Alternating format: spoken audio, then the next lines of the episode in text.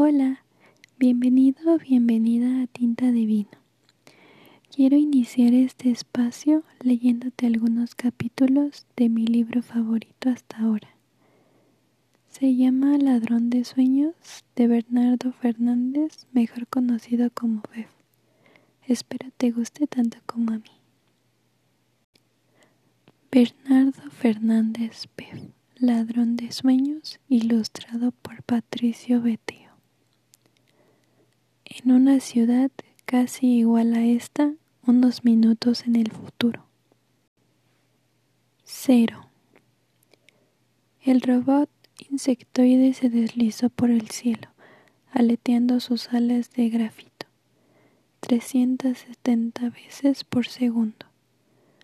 Olisqueó la noche con sus receptores bioquímicos. Escudriñó el horizonte con ojos mecánicos compuestos por cientos de microcámaras sensibles al calor. Extendió sus receptores y escuchó los sonidos de la oscuridad. Abajo, la ciudad dormía, extendida como un tapete luminoso de líneas desordenadas, ignorando a la criatura que la sobrevolaba.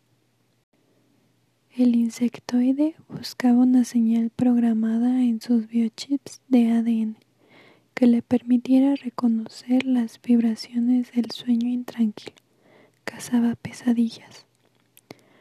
Una señal llegó, inconfundible en su ritmo caótico, a uno de los receptores del robot. Él se volteó hacia la dirección de donde provenía.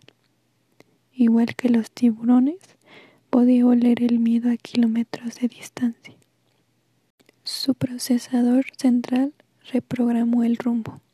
Se dirigió hacia su presa.